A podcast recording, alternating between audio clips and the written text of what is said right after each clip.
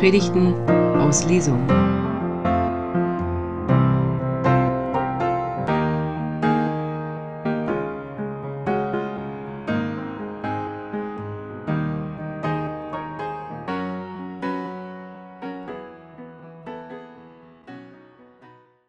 Kommt, atmet auf, ihr sollt leben. Ich finde, das ist ein Lied, das berührt mich ganz tief. Also eben musste ich, habe ich schon gehofft und gebetet, liebe Gemeinde, dass ich jetzt nicht anfange zu weinen, weil das ist so wahr, dass Gott uns neues Leben durch Jesus Christus schenkt. Und dieses Leben, das einkehrt, das kommt nicht so, also das ist nicht so, dass wir davon erschlagen werden, sondern es ist wirklich ein Angebot. Du sollst, du darfst leben und du darfst dein Leben voll und ganz mit Jesus verbinden und dich voll und ganz auf ihn verlassen. Und Menschen, die ihr Leben voll und ganz mit Jesus verbinden, die machen das oft deutlich in der Taufe. Die zeigen das, indem sie sich taufen lassen, dass ihr Leben mit Jesus Christus verbunden ist. Der Theologe, leider schon verstorben, Gottfried Vogt, hat gesagt, die Taufe ist ein Ritual der grundlegenden Lebenstransformation. Also das Leben wird grundlegend verändert. Wirklich, es wird alles neu. Und die Taufe, die zeigt das. Die Taufe macht deutlich, dass der Mensch mit Jesus Christus zusammen ist und dass Jesus Christus der Herr in seinem Leben ist. Mit Christus verbunden zu sein, das macht die Taufe deutlich. Und der mit Christus verbunden ist, für den setzen sich alle anderen Lebensbezüge außer Kraft, zumindest die, die beherrschend sind. Das haben wir eben wunderbar in diesem Psalm in der Übertragung von Peter Spangenberg gehört. Was für ein herrlicher Psalm. Ich muss ihn noch mal hören, da bin ich mir schon mal sicher.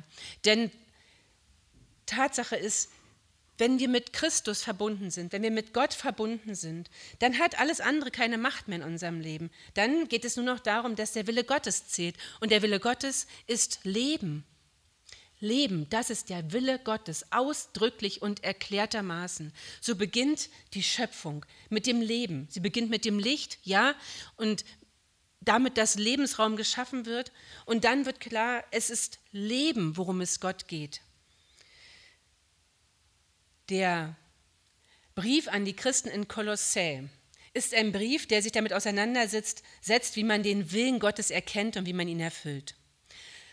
Das sind die neutestamentlichen Briefe häufig. Es sind häufig so äh, ja, Texte, in denen es genau darum geht, um die Frage, wie erkenne ich den Willen Gottes und wie erfülle ich diesen Willen. Und ähm, offensichtlich ist es nötig, immer wieder darüber nachzudenken, weil Menschen immer wieder in alte Muster verfallen.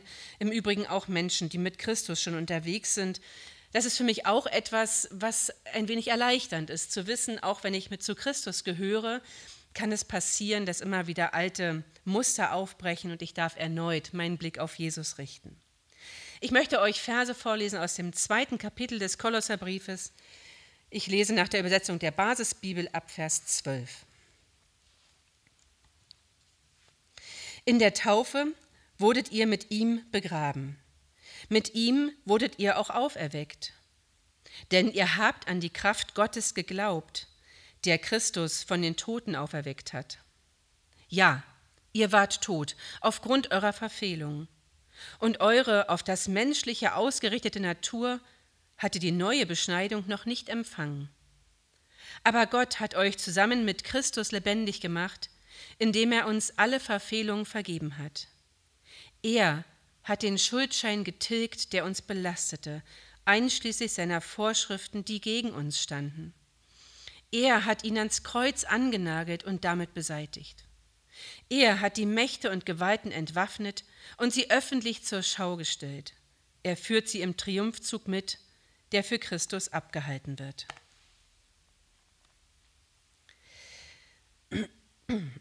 In der Taufe beginnt etwas Neues. In der Taufe werden wir mit Christus begraben und mit ihm erstehen wir wieder auf. Es beginnt etwas, das man wirklich als, als Veränderung beschreiben kann oder muss. Die Taufe stößt einen Weg an. Der Weg, den gehen wir schon. Jeder Mensch, der sich taufen lässt, ist schon einen Weg mit Jesus gegangen. Völlig klar. Der Heilige Geist hat in dem Menschen schon gezeigt, und klargemacht, du gehörst zu mir, du gehörst zur Familie Gottes. Und dann kommt die Taufe. Und die Taufe macht sichtbar, dieser Weg soll jetzt mit Jesus gegangen werden und er wird nicht allein gegangen. Du gehst nicht allein diesen Weg, du gehst ihn mit Jesus. Denn mit Jesus bist du begraben und mit ihm bist du auferstanden. Das im Übrigen, ihr Lieben, ist das Besondere an dem christlichen Gott. Der christliche Gott ist ein Gott, der mit uns ist. Der Immanuel, der mit mir, der mit mir ist, der mit mir geht, der mit mir fühlt und mit mir lebt. Und ich darf auch mit ihm sein. Das ist der Unterschied zu allen anderen Göttern, die angebetet werden könnten. Gott ist ein naher Gott, einer, der Beziehung will, der nicht von oben herab über uns drüber trampelt, sondern der wirbt und um Beziehung mit uns sucht. Mit ihm. Das meint, dass Gott ganz nah ist. Wir sind mit ihm begraben. Das heißt, wir sind ganz nah an ihm dran. Ich kann nicht mit jemandem sein, wenn derjenige weit weg ist. Das ist nicht distanziert und fern, sondern mit ihm heißt, wir sind an Gottes Hand und in seinem Herzen. Ich weiß, dass menschliche Bilder immer beschränkt sind und wenn du dir jetzt so ein menschliches Herz vorstellst, dann ist es vielleicht kein ganz schönes Bild, aber vielleicht versuchst du das ein bisschen übertragen zu denken. Ganz dicht an Gottes Willen dran bist du Mensch und er will mit dir Mensch ein Leben führen, ein, eine Beziehung führen und durchs Leben gehen. Gott ist ein Beziehungsgott. Der Brief an die Christen in Kolossä betont, dass wir auf die Macht Gottes vertraut haben, als wir uns haben taufen lassen. Als wir unser Leben mit Jesus losgegangen sind, da haben wir darauf vertraut, der Macht Gottes vertraut, die imstande ist, Tote zu erwecken.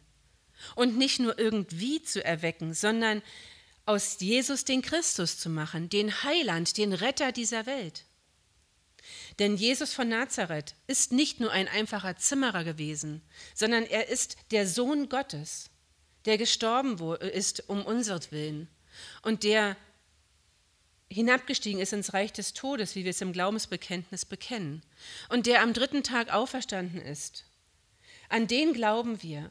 Und warum glauben wir an ihn? Weil wir der Macht Gottes vertrauen, die genau das möglich macht. Die Kolosser sind den Menschen heute gar nicht so unähnlich. Die Kolosser, das ist eine, ein, also Kolossä ist eine prosperierende Stadt. Und in dieser Stadt gibt es eine unglaubliche religiöse Vielfalt. Es ist alles erlaubt. Und Menschen sind auf der Suche nach dem, was richtig und was wahr ist und nach dem, was durchs Leben trägt und was gut ist. Die Texte im Kolosserbrief nach unserem Predigtext und auch davor sprechen eine beredte Sprache. Sie sprechen von Beschneidung, von Speisevorschriften, von Kleidungsvorschriften, davon, dass Menschen andere Menschen beurteilen über das, was sie tun und das, was sie nicht tun. Lauter Dinge, die wir auch heute kennen. Hand aufs Herz und nicht gelogen. Wer hat noch nie jemanden bewertet danach, was er getragen hat? Und wer hat noch nie gedacht, er könne sich ein Urteil anmaßen, weil jemand etwas isst, was man selber vielleicht nicht essen würde? Also, die Christen in Kolossä ähneln uns doch sehr. Alles ist möglich. Und nun haben sie Christus gefunden. In dieser religiösen Vielfalt haben sie Christus gefunden und wollen sich an ihm orientieren und wollen alles richtig machen. Und dieses mache ich alles richtig, das kann ich so nachvollziehen. Es könnte doch sein, dass ich durch irgendwas in meinem Leben Gott kränke, indem ich Dinge esse, die er vielleicht nicht so cool findet oder indem ich irgendwelchen ethischen Forderungen nicht folge, indem ich Fastenzeiten nicht einhalte, indem ich Engel und Heilige nicht, die Engeln und Heiligen nicht die Ehre erbiete, die ihnen gebührt. Wisst ihr, laut diese Fragen stellen sich die Christen in Kolossä. Und sie sind mit Lehrern in Verbindung gekommen, die ihnen genau das sagen. Ihr müsst euch beschneiden lassen, ihr müsst bestimmte Fastenzeiten einhalten, ihr müsst Engel anbeten und ihr dürft bestimmte Speisen nicht essen. Aber der Apostel Paulus sagt, alles ist uns erlaubt. Es ist nun nicht alles nützlich. Aber es ist alles erlaubt. Wir haben gestern im Gemeindeunterricht zusammengesessen und hatten ein spannendes Thema. Homosexualität war unser Thema. Was sagt die Bibel zum Thema Homosexualität? Und ich muss euch sagen, es war eine tolle Zeit mit den beiden Mädels. Wir haben wirklich sehr viel darüber geredet, geredet und nachgedacht und festgestellt, es ist ein Thema, das Explosionskraft hat. Und warum ist das so? Weil Menschen sich anmaßen, Urteile zu fällen aufgrund von beschränkter Erkenntnis. Die Christen in Kolossä haben genau das, erleben genau das. Beschränkte Erkenntnis und Angst. Angst davor, dass Gott ihnen Gram sein könnte. Dabei ist es doch so, dass Gott ja schon längst Ja gesagt hat. Er hat ja schon längst gerufen und gesagt, du bist der geliebte Mensch, komm zu mir und lebe mit mir. Die Christen in Kolossä und auch wir müssen verstehen, es geht nicht darum, dass wir uns reinarbeiten in irgendeine Form von Erlösung und Vergebung. Die Erlösung und Vergebung ist schon da. Wir sind längst erlöst. Uns ist längst vergeben. Denn Christus hat uns schon vergeben, als wir noch Heiden waren, als wir noch gar nichts von ihm wussten. Da war die Vergebung schon ausgesprochen. Ist das nicht krass? Und trotzdem suchen wir immer wieder nach neuen Regeln, um uns zu vergewissern, dass wir ja alles richtig machen.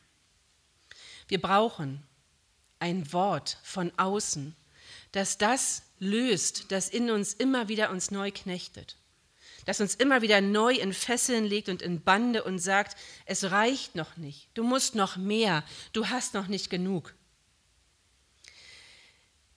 Ihr seid doch schon begraben, ihr seid doch schon auferweckt, ihr gehört doch schon längst zu Christus, geht doch nicht wieder zurück in die alten Muster, sagt der Brief an die Kolosser, an die Kolosser, an die Kolosser und auch an uns. Gott hat den Schuldschein für ungültig erklärt. Das Großartige an dem Text ist, ja, es gibt einen Schuldschein, das wird nicht negiert. Es gibt Schuld in unserem Leben. Die ist einfach da. Es gibt Schuld durch alles Mögliche. Ich glaube, dass ich euch nicht erzählen muss, was alles schuldig macht. Es ist unfassbar viel. Und spätestens die Frage, sollte Gott gesagt haben und es ernst meinen, will Gott wirklich nicht mehr und nicht weniger, als dass wir lieben? Ihn und den Nächsten wie uns selbst? Kann das alles sein? In dem Moment, wo du das höchste Gebot in Frage stellst als das einzig Gültige, wirst du schon wieder schuldig. Uns das klar zu machen, ist total wichtig, weil dann wird uns klar, weil wir niemals, wir können niemals die Forderung des Gesetzes erfüllen. Deswegen sind wir abhängig von der Gnade Gottes, die uns zugesprochen ist in Jesus Christus und in der Taufe besiegelt, beurkundet.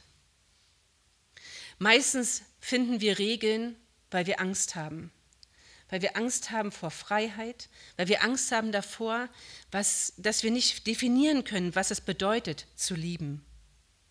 Ja, es gibt diesen Schuldschein und ich bin froh, dass der Kolosserbrief den nicht negiert, dass er nicht so tut, als gäbe es keine Schuld. Das wäre ein falsches Evangelium. Wenn jemand dir sagt, du bist unschuldig, dann ist es einfach nicht wahr. Wir sind schuldig, vor Gott sind wir schuldig, durch Jesus Christus aber freigesprochen von unserer Schuld. Die Trennung vom Willen Gottes, das ist das Papier des Schuldscheines. Immer wenn wir den Willen Gottes nicht erfüllen, immer wenn wir Gottes Willen nicht erfüllen, wird, wird der Schuldschein beschrieben. Aber durch Jesus Christus ist der Schuldschein für ungültig erklärt. Wir sind schon frei. Wir sind längst befreit. Wir können die Forderungen des Gesetzes nicht erfüllen. Da müssen wir uns nichts vormachen. Und weil wir es nicht können, scheint es einfacher, neue Regeln aufzustellen, als dem Willen Gottes zu folgen, der ja nicht anders lautet, als du sollst lieben. Aber wir sind bereits befreit. Und weil wir frei sind, brauchen wir keine neuen Fesseln. Die gottfeindlichen Mächte hat Gott selbst entmachtet, entwaffnet. Was sind denn gottfeindliche Mächte? Alles das, was lebensfeindlich ist. All das, was dem Leben zuwidersteht, ist gottfeindlich. Und Gott hat dieses Gottfeindliche längst entmachtet. Wie hat er das getan? Auf den Mord an seinem Sohn auf Golgatha am Kreuz hätte Gott auch mit rabiater Gewalt reagieren können. Er hätte es gekonnt. Aber Gott durchbricht die Spirale der Gewalt. Er durchbricht die Spirale der Gewalt und des Hasses und der Wut und der Angst, indem er die Auferstehung schenkt, indem er das Leben neu macht. Neu, wie neu geboren. Gott unterbricht den Gewaltkreislauf mit Auferstehung, also mit Leben. Ihr seid getauft, sagt der Kolosserbrief. Ihr seid getauft und Gott will, dass ihr lebt, dass ihr frei seid. Gott will, dass wir leben, dass wir frei sind und dass wir uns nicht neu knechten, sondern dass wir uns darauf konzentrieren, das höchste Gebot in unseren Möglichkeiten, soweit es geht, zu erfüllen. Und das höchste Gebot lautet, du sollst Gott lieben, mit allem, was dich ausmacht, mit deinem ganzen Herzen, mit deiner ganzen Seele, mit deinem Verstand, mit deinen Worten und deinen Taten, auch mit deinen Gedanken. Und deinen Nächsten wie dich selbst. Vergiss nicht, dich selbst zu lieben. Erst dann kannst du deinen Nächsten lieben. Von Martin Luther ist überliefert, dass er sich in dem Bewusstsein, dass er getauft ist, geborgen wusste.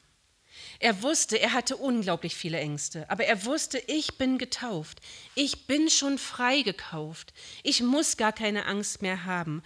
Und in den größten inneren und äußeren Anfechtungen soll er sich darauf berufen haben, ich bin getauft. Ich gehöre zu Jesus Christus.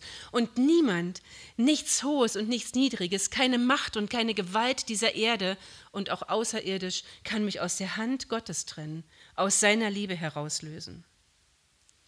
Es gibt so viele Dinge, hinter die wir in unserem Leben zurück können. Dinge, die wir verändern können. Du hast eine falsche Entscheidung getroffen? Korrigiere sie. Du bist einen Weg gegangen, der nicht gut war? Kehr um. Was aber immer gilt und wohinter wir nicht zurück können und auch nicht brauchen, ist die Taufe, die Zusage Gottes, du bist mein geliebtes Kind. Das Fundament, auf dem Martin Luther stand und auf dem auch ich stehe und auf dem ich mir wünsche, dass auch du stehst, lautet, ich bin getauft, ich bin freigesprochen. Der Schuldschein ist getilgt, ein für allemal. Und häufe ich neue Schuld an, dann kehre ich um richte meinen Blick auf Jesus Christus und lasse mich von ihm neu lösen. Amen.